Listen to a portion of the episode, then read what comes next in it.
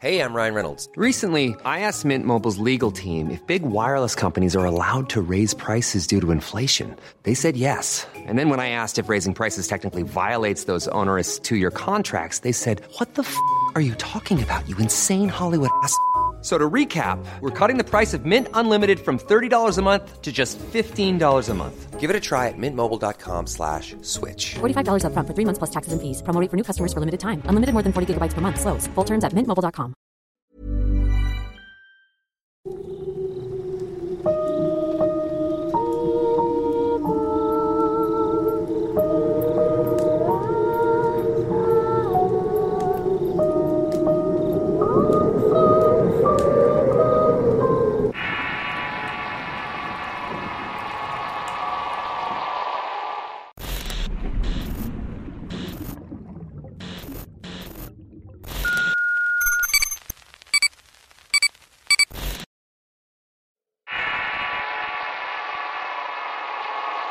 Departamento 11.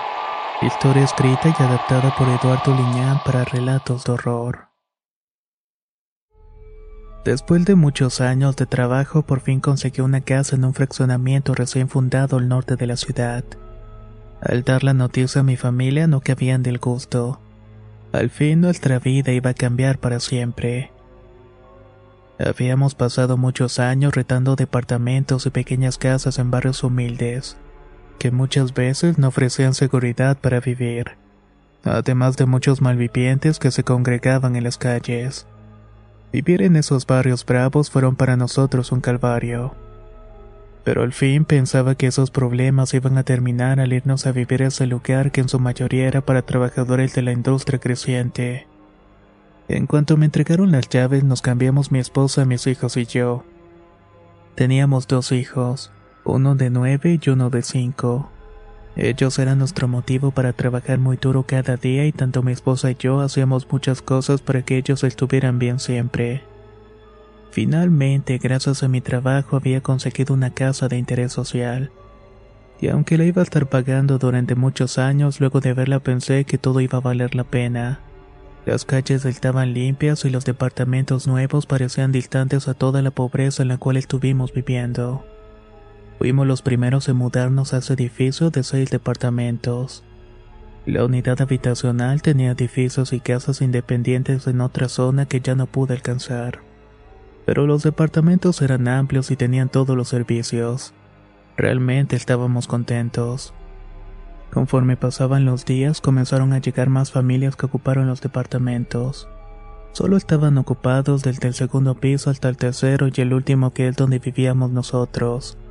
Los primeros, y en especial el once, siempre estuvieron abandonados. El silencio y la limpieza de aquel lugar fueron desapareciendo con vecinos ruidosos y sucios, además de uno que otro conflictivo. El moderno fraccionamiento se fue transformando en una colonia popular con muchos habitantes, algunos con poca educación, mismos que comenzaron a generar muchos problemas entre vecinos que terminaban a veces en peleas. No faltaba una patrulla de la policía que terminaba llevándose a alguno de ellos por las rencillas. Bebían en la calle o la música estruendosa de altas horas de la madrugada era común. Esa situación fue bastante irónica para mi mujer y para mí, porque el antiguo lugar que rentábamos era mucho más tranquilo. Los vecinos nos conocían y nos ayudaban de alguna forma. Pero en esta colonia todos estaban contra todos y siempre había alguna clase de problema. Siempre tratamos de mantenernos al margen de esas situaciones, pero un día ya no pudimos hacerlo. El clima de violencia y envidias era tal que al llegar a nuestra casa era tener dolores de cabeza. Problemas entre nosotros por cosillas o escuchar los gritos enardecidos de los vecinos reclamándose por cosas sin sentido. Las noches en ese lugar eran intranquilas. Cuando no eran los gritos o la policía que llegaba por los vecinos eran perros ladrando de forma interminable. Algunos otros aullaban anunciando malos presagios. Toda esta escalada de violencia rebasó los límites cuando hubo una fiesta de cumpleaños de uno de los vecinos. Era el departamento 22 en la segunda planta. La música estruendosa, los gritos y el alcohol provocaron a los otros vecinos que vivían enfrente. Fueron y reclamaron provocando una pelea de proporciones épicas que terminó con el fallecimiento de una persona, el jefe de la familia que había reclamado. El compañero fue detenido y encarcelado por el crimen. A partir de ahí las cosas comenzaron a cambiar. Aunque por una semana todo estuvo en relativa calma, en el ambiente se percibía una sensación de incomodidad que te hacía estar tenso. Todo el tiempo estabas tenso como esperando que algo pasara. Las cosas comenzaron a marchar con normalidad y tranquilidad después de ese penoso evento. Pero el rencor y el odio empezaron a crecer silenciosamente en el hogar del fallecido. Hasta que un día aquellos vecinos agraviados simplemente se fueron de ese lugar. No dijeron ni comentaron nada. Una noche sacaron todas sus cosas de su departamento y nadie supo más de ellos. Esposa y yo comentábamos que quizás con su partida las cosas cambiarían por lo menos en el edificio donde vivíamos. Pero eso no pasó. De hecho, su ida anunciaba varias desgracias. Las pocas semanas de la desgracia se mudó alguien al departamento 11. Aunque ni mi familia ni los demás vecinos nos dimos cuenta de quién había sido. Un día el lugar ya tenía negras cortinas cubriendo las ventanas y la puerta tenía unos gruesos candados en la reja de protección. Habían bolsas de basura en el lugar y nunca vimos a nadie realmente entrar o salir de allí. Nunca nos percatamos quién se había mudado a ese departamento. Cuando pasábamos era inevitable acercarse por lo menos a mirar a través de la ventana, pero siempre estaba cubierta dando apariencia de que ese lugar en realidad no estaba habitado. Algunas veces los departamentos eran usados únicamente como bodegas por los dueños, en tanto ellos vivían en otros lugares. Así que aquella situación no nos pareció extraña. Lo que sí se nos hizo raro es que comenzaron a suceder cosas que gozaban espanto y preocupación. Primero fueron las aves muertas. Una mañana amanecieron decenas de pájaros de diversos tipos en los pasillos y los jardines del edificio. Estaban muertos y tiesos. Fue algo inexplicable y pavoroso por el impacto que te producía mirar aquellos animales. Después los grafitis en las puertas de los departamentos, en las paredes y en las escaleras. Aparecieron una mañana diversas pintas con símbolos y letras que parecían marcar todo el edificio. Eso nos provocó algo pavoroso porque imaginábamos que andaban vándalos saqueando departamentos entre otras cosas. Lo verdaderamente inquietante fue lo que hallamos una mañana cuando recién salimos a trabajar. Afuera de las puertas de todos los vecinos, incluida la nuestra, había unos frascos con un contenido asqueroso de restos de aves. Alrededor de ellos había tierra negra formando un círculo y una estrella que de inmediato me indicó que era algo realmente malo lo que estaba pasando allí. Incluso el cuadro de la Virgen que colgaba fuera del departamento estaba completamente quemado. No podíamos explicarnos qué estaba pasando o qué eran esas advertencias. Vivíamos con miedo y cuidándonos de todo. Por las noches no era mejor. Eran gritos, ladridos, un ambiente horrible que se sentía. Uno que nos impedía dormir tranquilamente. Una noche mientras todos dormíamos el silencio fue roto por unos gritos de auxilio.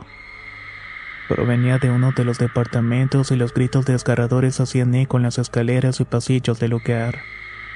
Alguien tocaba la puerta frenéticamente pidiendo ayuda hasta que finalmente llegó a nuestra puerta y de inmediato me levanté para mirar quién era. Con sorpresa me di cuenta que se trataba de la vecina del 22.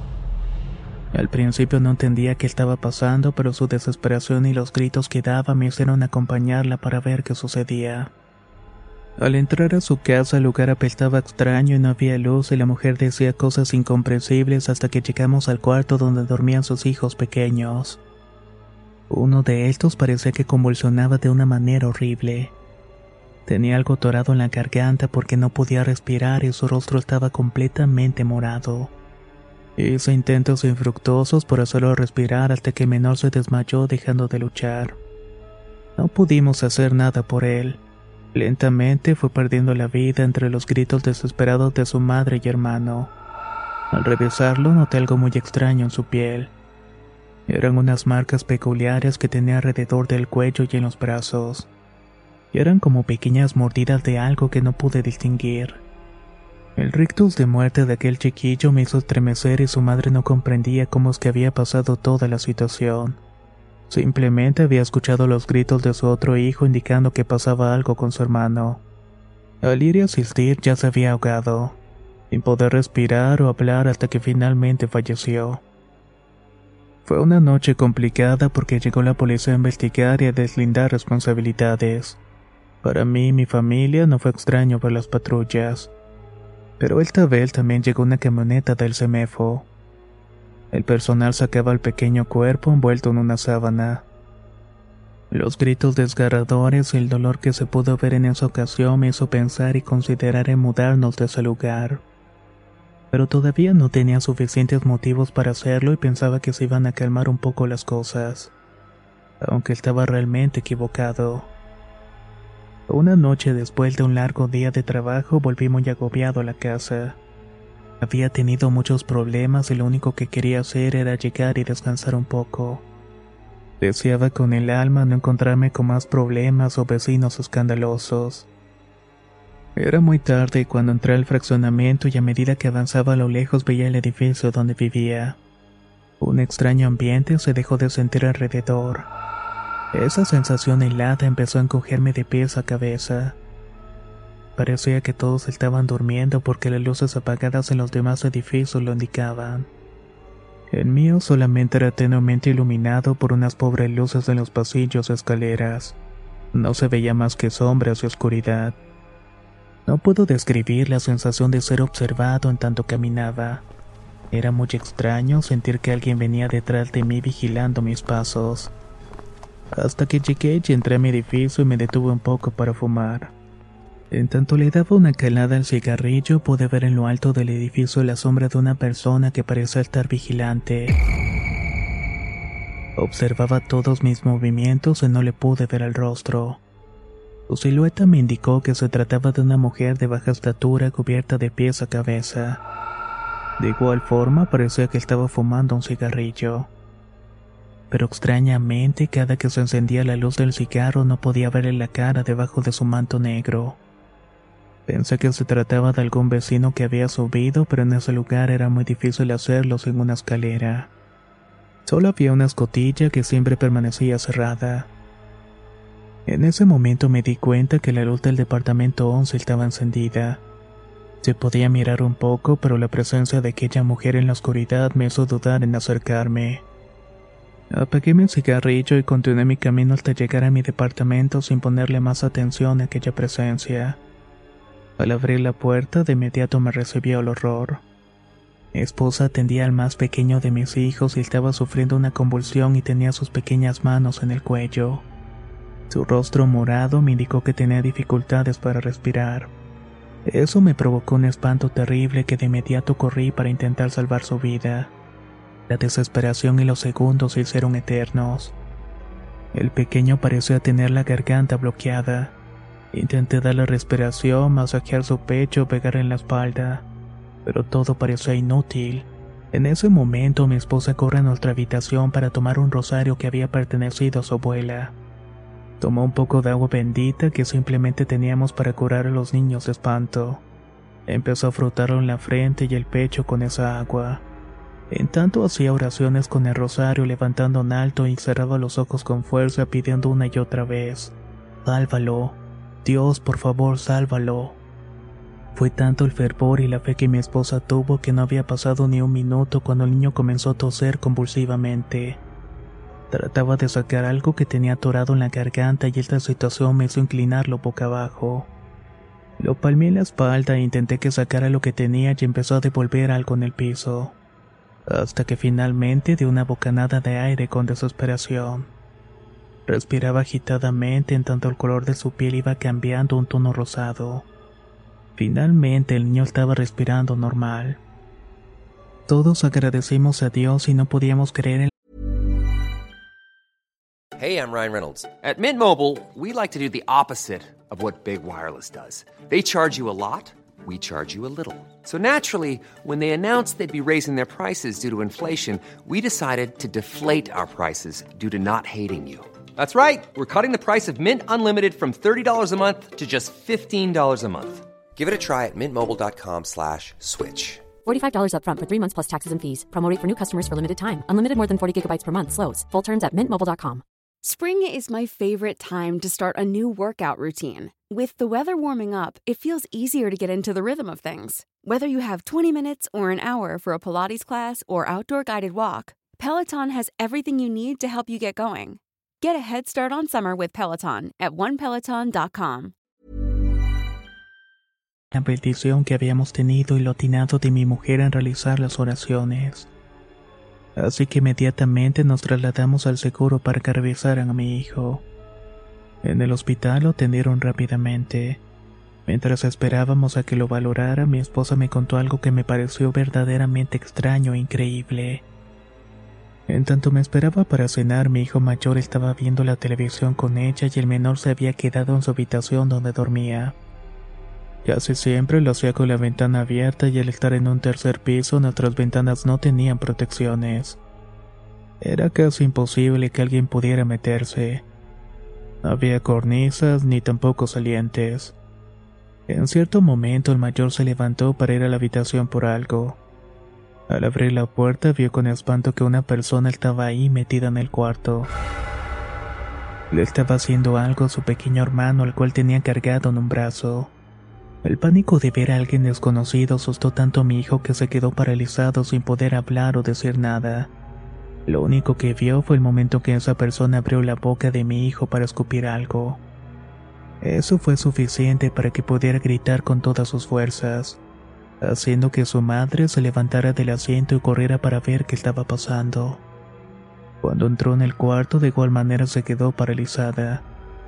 Podía ver como una mujer extraña de negras vestimentas arrojaba a mi hijo al piso y salía por la ventana.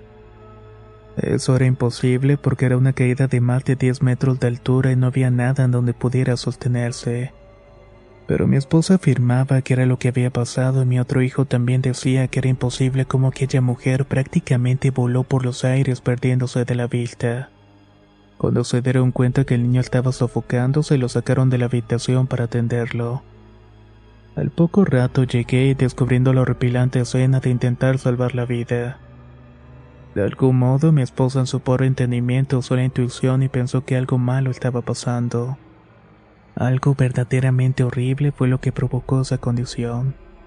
Entonces recordó a la vecina y a su hijo menor que también había sufrido lo mismo. Pero él no había corrido con tanta suerte. Mi esposa comentaba que la idea del rosario y echar agua bendita surgió de pronto en su cabeza, porque en su interior oraba y pedía ayuda con toda la fe posible.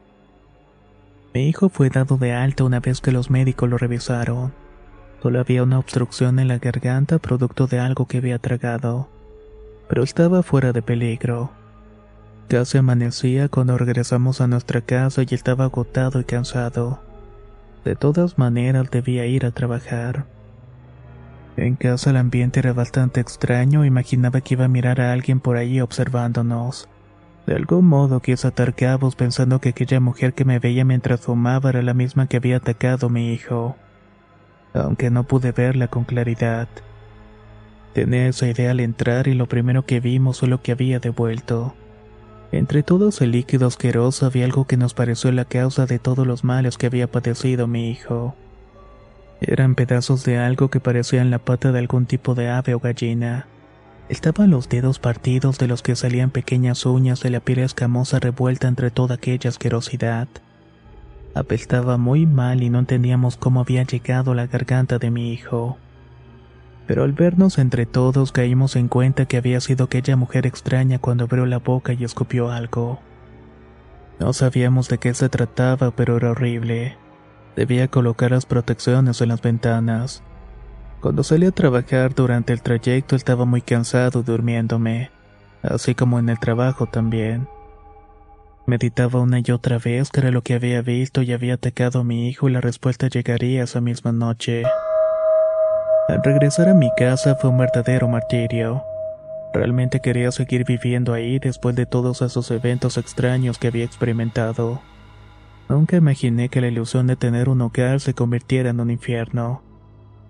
Primeramente por el odio que atrajo algo más horrible y después porque finalmente estábamos a merced de algo que no podía entender ni defenderme. Apenas comencé a caminar por las calles del fraccionamiento hasta que llegué a mi edificio. Sentía temor y náuseas por el pavor. No sé cuánto tiempo estuve parado frente a mi casa intentando llegar, pero no quería. Tenía remescor y aunque todo parecía en calma, las luces no iluminaban bien. Poco a poco se iban apagando hasta que finalmente todo quedó a oscuras. El fraccionamiento se oscureció y era algo bastante común en la colonia como esa. Una colonia en la cual siempre había fallos de energía. Algunos vecinos alumbraban con sus lámparas y veladoras, en tanto otros simplemente se asomaban por las ventanas. Se quedaban ahí esperando que volviera la luz eléctrica.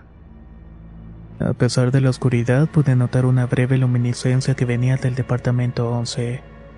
Era como si estuviera iluminado adentro de una manera tenue y parpadeante. La curiosidad me hizo acercarme un poco y mirar adentro por entre la cortina negra. Pude notar que estaba iluminado. Eran unas veladoras que se concentraban en el centro de lo que sería la sala, además de objetos raros y retratos colgados dentro del círculo de las veladoras. Lo extraño de eso dirigió mis pasos hacia un lado del departamento, ahí donde había una pequeña ventana por donde se podía ver la luz reflejada indicaba que una de las cortinas estaba corrida un poco. Así que miré por esa pequeña abertura y lo que vi me descolocó. En efecto, había muchas veladoras encendidas. Había restos de carbón y aves destazadas y muchas fotografías al centro. Estaban colocadas de una manera muy especial entre letras y números pintados en el piso. Además que en las paredes habían unas inscripciones extrañas que parecían evocar al diablo.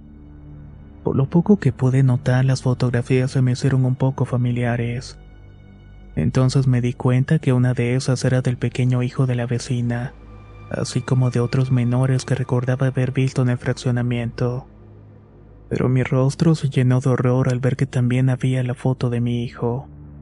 En ese momento sentí que el piso se abrió al escuchar un grito frenético de mi esposa. Me hizo reaccionar de inmediato y subí corriendo a mi departamento casi dando saltos. Al abrir la puerta, mi hijo mayor estaba llorando tratándose de ocultar de algo que lo había espantado. Mi esposa permanecía hincada fuera de nuestra habitación con el rosario en la mano extendida. Decía algunas frases suplicantes. Sin dar crédito a lo que estaba viendo, me dirigí de inmediato con ella para preguntarle qué había pasado. Miré al interior de la habitación sintiendo un terror absoluto. Afuera de la ventana parecía asomarse una mujer con el rostro deformado por la violencia. Tenía unos ojos cargados de mucha ira y verlo me hizo estremecer. No entendía de dónde se podía sostener. Tampoco comprendía cómo una mujer mayor podía estar del otro lado de la ventana a una altura considerable. No había terminado de pensar en ello cuando descubrí que mi hijo no estaba en la cama. No estaba tampoco en el piso y alrededor. Pregunté una y otra vez dónde estaba y mi esposa viéndome casi sin poder hablar me dijo una frase que me llevaron a la locura. Esa mujer se lo llevó. Al decir esto entré en el cuarto decidido todo y nuevamente aquella aparición se dejó caer. Corrí para no perderla de vista, lo único que alcancé a ver fue una sombra correr por el área verde. Esta se perdió en los pasillos de los departamentos de la planta baja. Comprendí que ese lugar era donde se escondía y probablemente ya encontraría a mi hijo. Bajé de inmediato hasta el primer departamento donde comenzó a patear la puerta. Los golpes que daban alertaron a los vecinos del lugar que fueron a ver qué era lo que estaba pasando. Después de un fuerte golpe, la puerta cedió y lo que había dentro causó el espanto de todos. No podían creer tanta aberración. De inmediato revisé todo, recorriendo las habitaciones sin poder hallar a mi hijo y eso me desesperó. Los vecinos, al ser enterados por mi mujer de lo que estaba pasando, me ayudaron a buscarlo en tanto otros se quedaron boquiabiertos. Estaba mirando aquellas extrañas cosas que había dentro de aquel departamento. Con lámparas en mano recorrimos al fraccionamiento en búsqueda de mi pequeño gritando entre las calles, los departamentos y los parques. Yo me dirigí hacia donde había visto la mujer caer y seguí sus pasos alrededor del área verde. Luego de caminar unos metros pude darme cuenta que había un canal de desagüe a cielo abierto. Por ahí salía un enorme tubo el que no dudé en meterme. No sé cuánto tiempo recorrí casi agachado en ese tubo. A medida que avanzaba, la sensación de claustrofobia se apoderó de mí. Casi iba a rendirme de meterme en ese lugar cuando escuché un quejido que me alertó. De inmediato comencé a gritar el nombre de mi hijo y con espanto vi que estaba unos metros más adelante. La luz de la lámpara iluminó al pequeño cuerpo tirado en medio de toda aquella pobredumbre. Estaba cubierto de lodo negro y apestoso y al cargarlo y darme media vuelta para salir de allí, miré a la mujer en medio del camino. Me quedé estático viendo su extraño semblante. La lámpara apenas iluminaba su rostro mostrándome que era una mujer mayor de rasgos indígenas con un rostro descompuesto. Era como si estuviera molesta. Las arrugas que se formaban en su rostro eran de total locura al igual que sus ojos que habían cedido el negro de sus pupilas cargadas de ira. Sus ropas negras complementaban la siniestra presencia. Antes de que pudiera decir algo, tan solo se sonrió y me dijo una frase con una voz ronca. Estoy buscando un chamaco. ¿No lo has visto? Sin poder hablar, tan solo abracé a mi hijo con fuerza y al escuchar los gritos y ver las luces de las lámparas, aquella mujer salió de inmediato para después perderse en la negrura. Segundos después entraron los vecinos que aún continuaban buscándome. Al darme cuenta que tenía el niño, de inmediato salimos de allí. Se pusieron a buscar a la vieja que se lo había robado, pero no la pudieron encontrar. Todo el mundo se movilizó dentro del fraccionamiento. La noticia corrió rápidamente de lo que habíamos encontrado. Las mujeres mayores afirman que la persona que vivía o estaba ocultándose en el departamento 11 era una bruja. Eso era bastante irónico ya que conocía bastante bien a esos seres, aunque solamente en los cuentos o películas que de pronto veía con la familia. Nunca en la vida me había imaginado que algo como eso se hiciera realidad, y que además tuviera el alcance de lastimar menores con fines oscuros. Nadie supo cómo es que llegó esa mujer sin que nadie se diera cuenta. Unos decían que era la venganza de la familia que había perdido al familiar en la riña. Otros tanto decían que venía de una de las comunidades que rodeaban el fraccionamiento. Las señoras decían que marcaban las casas y se robaban a los infantes para hacer cosas indecibles. Esa misma noche salimos del departamento y nos fuimos a la casa de mi suegra. Ya no queríamos estar en ese lugar. Estaba maldito y también cerca de un terror incomprensible para mí. No quería seguir exponiendo a mi familia de algún modo. No quería seguir enfrentando el horror cada noche. Días después, cuando fuimos a recoger nuestras cosas, conversaba con una vecina. Podía mirar cómo habían saqueado y destruido todo lo que había en el interior del departamento 11. Me comentaba que todas las fotografías que estaban ahí eran de los vecinos más pequeños del lugar.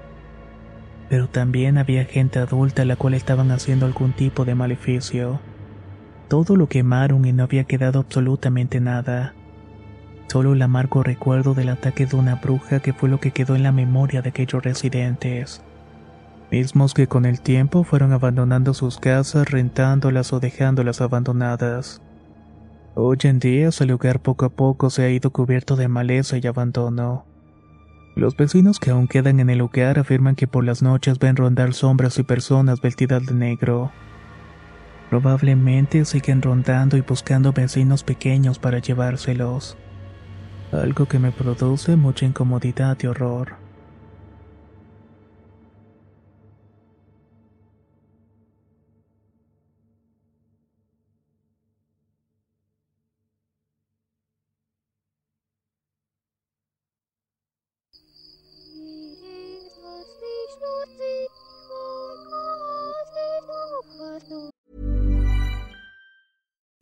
Would you like to look five years younger? In a clinical study, people that had volume added with Juvederm Voluma XC in the cheeks perceived themselves as looking five years younger at six months after treatment. Look younger, feel like you. Add volume for lift and contour in the cheeks with Juvederm Voluma XC. Reverse signs of aging by adding volume to smooth laugh lines with Juvederm Volure XC. For important safety information and to find a licensed specialist, visit juvederm.com. That's J U V E D E R M.com. Not for people with severe allergic reactions, allergies to lidocaine, or the proteins used in Juvederm. Common side effects include injection site redness, swelling, pain, tenderness, firmness, lumps, bumps, bruising, discoloration, or itching. There's a risk of unintentional injection into a blood vessel, which can cause vision abnormalities, blindness, stroke, temporary scabs, or scarring. Talk to a licensed specialist to find out if it's right for you.